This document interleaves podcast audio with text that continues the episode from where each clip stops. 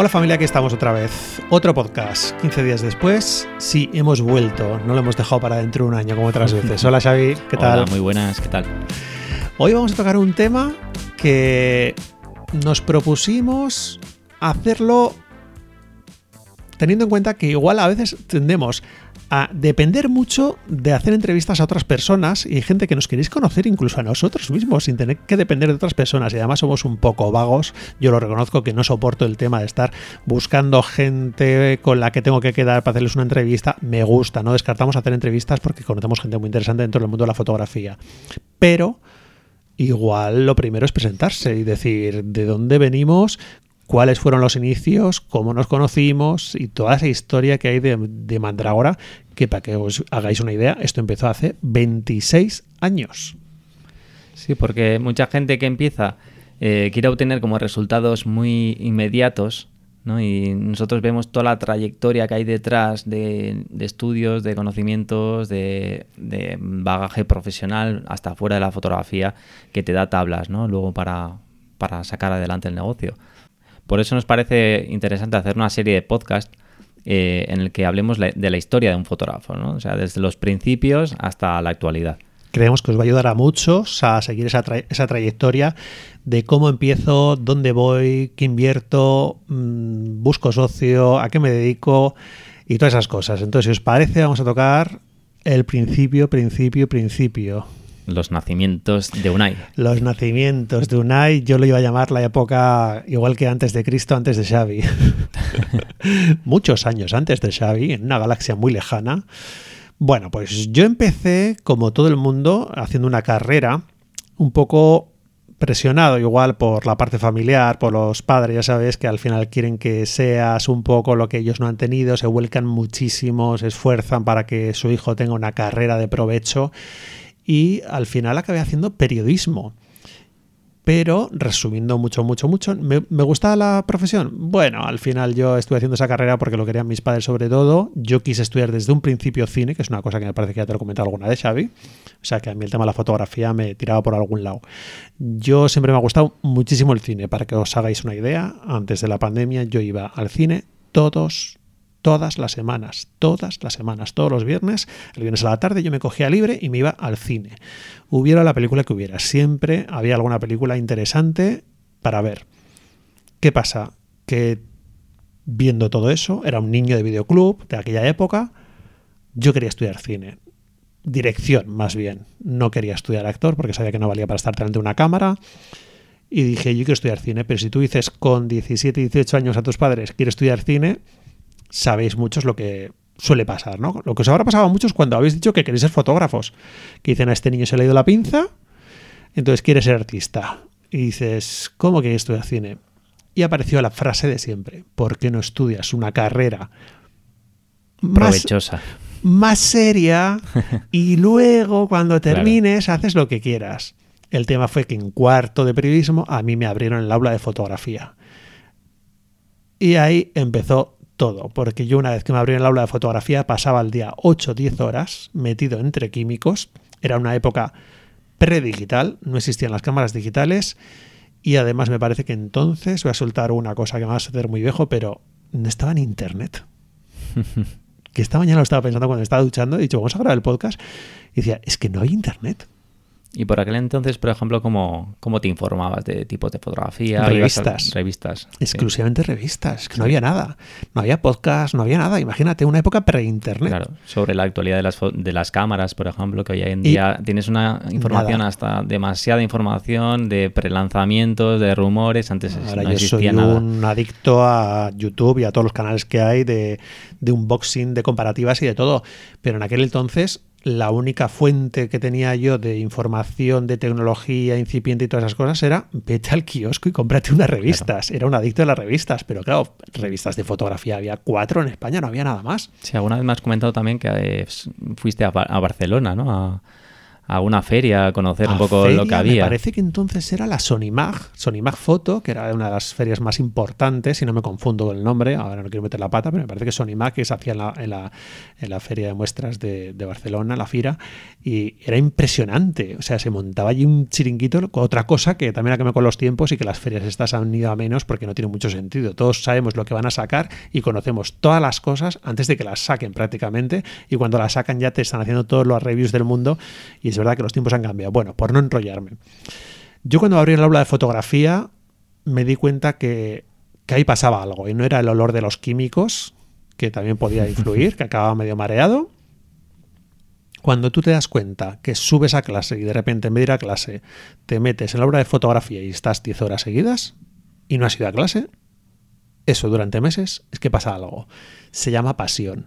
Tienes que tomar una decisión. Y mi decisión fue decir a mis padres, dejo periodismo en cuarto, que hasta entonces estaban haciéndose el esfuerzo de pagarme el, el tema de... Yo entonces lo estaba haciendo en Bilbao, nosotros somos de, de Ondarribia, lo de San Sebastián. Y claro, yo decía, ¿cómo se lo digo para que no, vamos, me partan la cara? ¿Y cómo fue ese momento? Pues de lo más natural al final. De lo más natural porque ellos ya me estaban viendo que mi madre le estaba estropeando todas las colchas que tenía en casa porque yo ya estaba revelando con químicos en mi cuarto, en mi habitación. Pasaba las fotos a papel con mis químicos, mi ampliadora y todo en mi cuarto. Y era un tío que de repente llega el fin de semana, estaba en mi casa y estaba todo el día revelando fotos. Y mi madre decía, ahí está, con su luz roja. Y dice, no sé qué coño está haciendo, que me está estropeando todas las colchas con, con, con unos químicos que dicen, no se va la mancha. Y digo, no, es que te la he comido. se ha fatal la mancha.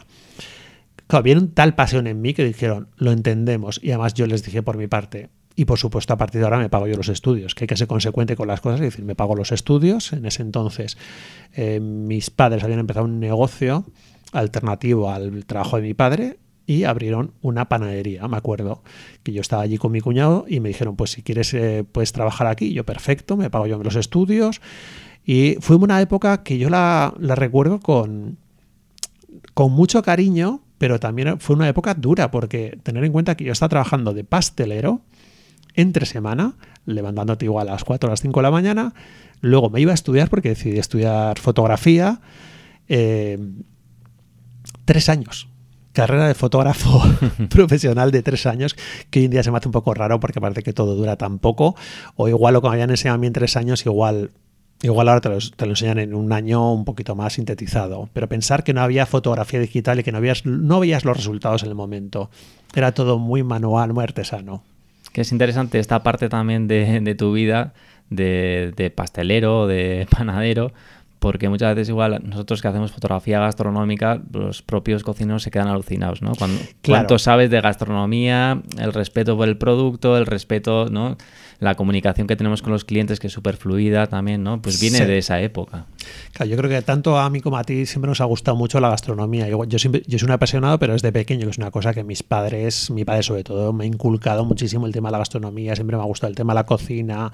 He visto que mis padres, los dos, les gustaba el tema. Y claro, mi padre era, ha sido pastelero toda la vida, pa- pastelero panadero. Y siempre me inculcó el tema ese. Y a mí me gustaba ver cómo, cómo se hacían las cosas en el horno, cómo se transformaban, que igual la fotografía también me gusta por eso, ¿no? Yo, yo vi magia cuando vi un papel en blanco en un laboratorio y de repente veía que salía de ahí una imagen. Y, y dije, esto es una maravilla. Luego, la, la segunda vez que tuve esa misma sensación fue cuando saqué igual mi primera fotografía digital y la vi directamente en una pantallita, que dije, esto es una maravilla. Entonces yo eso decidí y claro, había que tomar una decisión. ¿Qué haces? Quieres ser fotógrafo, pero hay que hacerlo bien, que es una cosa que también me dijeron mis padres, pues hay que hacerlo bien. Y le dije, sí, ya, yo ya había, me había informado de dónde se podía estudiar fotografía aquí en San Sebastián, que por suerte había un- una escuela de fotografía, que hoy en día es ADES Estudio, me parece, Sí. de Mariano Aguado. Mariano, si estás por ahí, uno de los mejores fotógrafos, de los mejores maestros que he tenido. Y se ha reciclado también mucho porque entonces era antidigital. Cuando llegó el digital, cerró el chiringuito, me acuerdo, y ahora es prodigital total. Pero bueno, Ah, lo sí. importante es cambiar. A mí esta, esta etapa me parece fundamental también porque es por una parte descubrir cuál es tu pasión, pero al mismo tiempo también estuviste en la panadería madrugando, sabiendo lo que es un trabajo duro Sí. y sabiendo lo que no quieres, ¿no? Pero es que ese era el tema que a mí me motivaba, que yo sabía dónde iba a acabar. Yo tenía Claro. una meta, tenía una meta clarísima. Además, sabía que iba a estar tres años de estudiando fotografía aquí y que luego sabía desde ya que me iba a ir a un sitio como Barcelona o Madrid a hacer la especialidad. Entonces, yo recuerdo que decía, es muy duro.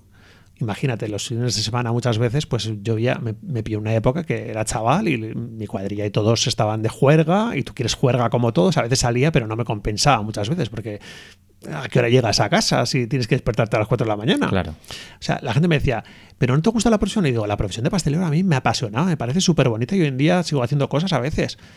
Pero a mí lo que me gustan los horarios, era una puta mierda, vamos a hablar claro. Eh, a mí me gusta como a todo el mundo y eso que yo soy bastante madrugador y por ejemplo me despertaba a las 5 y media de la mañana y ya me he puesto a trabajar. Pero no es lo mismo despertarte tú por tu cuenta que tener que despertarte todos los días por obligación para hacer algo.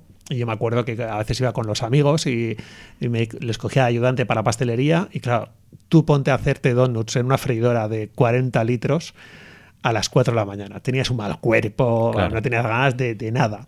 Sí. Pero la pasión por la fotografía era, era mi motor y yo sabía que terminaba a las 10 de la mañana, me metía en, en clases de fotografía en Donosti, estaba yo ahí, ahí mis horas que tenía que estar, luego a la tarde iba a hacer otras cosas a la panadería para preparar para el día siguiente y hubo un, unos, un año así que lo estuve convalidando con trabajar los fines de semana por la tarde, el viernes y el sábado, en fotografía de revelado en una hora, cuando entonces estaban estas tiendas que ahora ya casi, casi, casi no quedan, están en extinción. Todo eso al final es motivación, motivación y motivación. Yo veía luz al final del túnel y, y veía que todo llevaba algo y también si encima conseguía ahorrar, pues conseguía comprarme algo de equipo. Yo me acuerdo que entonces me compré mi primer ordenador, que yo fui tar- muy tardío a la hora de comprar ordenadores. Yo me compré mi primer ordenador porque en el colegio habíamos tocado algo de informática, pero para mí informática era esa cosa en la que salen cosas negras en la pantalla con letras verdes. Era un poco Matrix, que decía, yo no veo ahí nada, eso es una mierda. Además me acuerdo que cuando tenía que hacer exámenes directamente había un colega que me lo me cogía y me copiaba todo lo- la programación que había que copiar porque decía, es que para mí es abstracto, o sea, nunca lo entendí, es como las matemáticas, nunca las he entendido y no... Y, y me compré mi primer iMac Ujú. que dije, ¿qué? ¿Mac o PC? Y ya la- mi primera compra gorda, ¿no? Y dije, "Pf, si no sé ni, ni lo que es una cosa ni lo que es otra. Entonces eres un fanboy. ¿eh? Pues empecé con ese Mac y hasta hoy. Yo nunca, puedo decir desde ya, que jamás he tenido un PC en mis manos. nunca he tenido un PC. No sé cómo funciona, hombre, no me pierdo. Alguna vez he metido mano a alguno y he dicho, pues no me pierdo. Al final todo es cuestión de buscar. Pero sí me dijeron en ese momento, si tienes dinero y tal, yo tenía unos ahorros, porque al final sí trabajaba bastante. Y dije, pues si me dicen que es lo mejor, me acuerdo un iMac de grafito de estos que había de colores, y me cogí el de grafito, que, que eran como muy bonitos. Hace poco lo tenía aquí encima del armario, pero lo convertí casi en pecera y al final lo tiré a la basura. Bueno, en esta época también me parece interesante el, todo el aprendizaje que tuviste de a nivel de negocio, de rentabilidad del, del producto, ¿no? Del pan, de...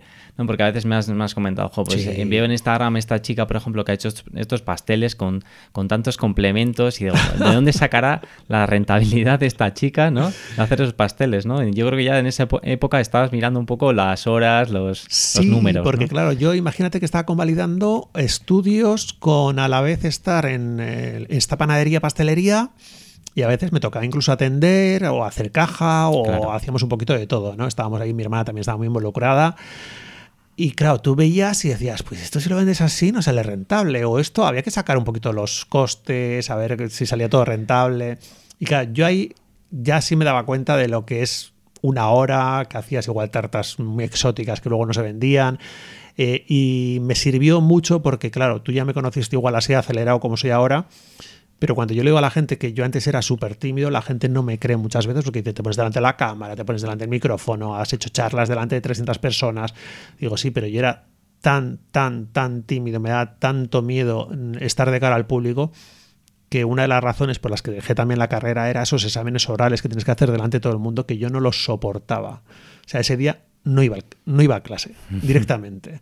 Y luego intentaba boicotear de todas las maneras posibles ese momento hasta que me lo convirtieran en un examen escrito. O como mínimo oral, pero delante del profesor sin público. De lo mal que lo pasaba. ¿Qué pasa? Que igual también interviene que cuando estás hablando de algo que no controlas, o no te emociona, o no te gusta, pues todos nos sentimos una inseguridad impresionante. Pero claro, luego de repente estás hablando de algo que te apasiona y lo ves como natural. Es como nosotros ahora mismo hablando delante de un micrófono, pero estamos hablando de qué? De nosotros. Sí. Vamos, que estamos improvisando también. A ver. Que sepáis que esto va sin guion. Pero ¿qué pasa? Que es un podcast que va sin guion porque nosotros estamos hablando de nuestra propia vida. No vamos a guionizar nuestra vida. Mira, de la, de la época de la pastelería también me parece curioso cuando me decías, por ejemplo, eh, eh, sí, a mí me gusta hacer este tipo de pasteles como muy elaborados, a currarme los pasteles, hacer Sí. algo como muy específico, porque a ti te encantaba. hacer cosas como... Compraba libros Claro. a punta pala. Tengo por aquí por casa todavía mogollón de libros de repostería francesa, inglesa, americana. Sí, pero, pero, al, pero al mismo tiempo que igual te hacías esas cosas, pero no se vendían. Nada. Claro, entonces es ese conflicto, ¿no? Entre el público que tengo alrededor, en el pueblo, digamos, Exacto. y luego lo que quiero hacer yo, ¿no? Ese conflicto que, que también lo vemos en otro en nuestro negocio de fotografía. Totalmente, es que eso, eso es- se traslada a todo eso. En fotografía, bueno, nosotros solemos decir muchas veces que las fotografías que más nos gustan a nosotros como fotógrafos nunca, nunca, nunca van a ser las que más les gustan a los novios. Nunca. Claro. Es que puede pasar, por ejemplo, que tengas un tipo de fotografía que es muy, muy artística, pero en tu pueblo, pues que no funcione. Entonces, claro, tienes dos opciones. O te adaptas al público que tienes en tu pueblo, o te mantienes fiel a, a lo que eres tú, a tu arte, digamos. O emigras. Y emigras, emigras y te vas a otro país, o ahora mismo con internet, pues se abre un, un mundo de posibilidades. Sí, pero también hay que hablar de la rentabilidad, de ese mundo de posibilidades muchas veces que cuando tienes que hacer una boda afuera hay que echar números, hay que saber si sale rentable, no hay que hacerlas por hacer, no hay que hacer cobrando lo mismo, eso también, la rentabilidad, a mí esa época me enseñó muchísimo, porque imagínate que estaba convalidando eh, estar en una panadería y a la vez en un revelar una hora por cuenta ajena que yo ahí iba y estaba revelando los carretes. Todo eso me sirvió muchísimo, fue una escuela muy buena para atender a la gente, a, aprender a tratar con la gente, ¿no? Claro. Que eso también a mí me forzó. Al principio lo pasé mal, pero luego dije, esto es una maravilla. Es la mejor escuela, es la, la vida, nada del periodismo, porque realmente la gente dice, ah, pero sabes hablar y haces no sé qué, eso es porque estoy haciendo periodismo. Yo en periodismo no cogí ni un micrófono en la vida. Ni vi una cámara, porque es que pff, en Lleva no había nada de eso. Sí, que mm, nosotros también, eh, ¿por qué traemos a colación este, esta vida de Unai? O sea, no es un capricho ni puro ego, simplemente porque a veces eh, damos cursos o solíamos dar cursos de, de fotografía y nos venían diciendo, oye, pero mm, ¿qué estilo de fotografía quiero hacer? No lo tengo claro, entonces eh, al final el, el estilo es resultado de, de la cultura que hay detrás, del trabajo, de las experiencias que has vivido de- del cine que has visto, de, un montón de ingredientes que al final se ven reflejados en tu estilo. Sí, eso además. Yo veo muchos colegas que igual, a nosotros nos puede pasar también, ¿no? Que vas a cursos de otros fotógrafos, quieres sacar fotos como ellos, pero no, no te- tú puedes copiar una foto, pero no puedes hacer un reportaje igual que ellos, porque al final ellos son la consecuencia de todas sus vivencias. Y si tú eres de otra forma de ser, nunca vas a sacar fotos como ese fotógrafo. Puedes coger un tip, pero no puedes coger el estilo. El estilo tiene que ser el tuyo, el tuyo propio. Y a mí esa época me sirvió mucho para saber qué es lo que quería hacer y, y la verdad es que estoy contento. Sí es verdad que me hubiera gustado resumir esos tres años de fotografía en menos, ahora lo veo con la distancia y para mí es más fácil verlo desde ahora, porque claro, evoluciona muchísimo. Yo em, cuando estaba en esa escuela eh, empezó el tema del digital y a mí me pareció una, bueno, me pareció una maravilla, cayó en la primera cámara digital en mis manos y dije que no tengo que entrar para conseguir, para que os hagáis una idea, yo podía estar en un laboratorio para conseguir una foto como yo quería, en blanco y negro, tres horas. Y nunca jamás la iba a tener con el grado de precisión que hacemos ahora las fotos, que lo podemos hacer en cinco minutos. Eso era impensable, eran otros tiempos.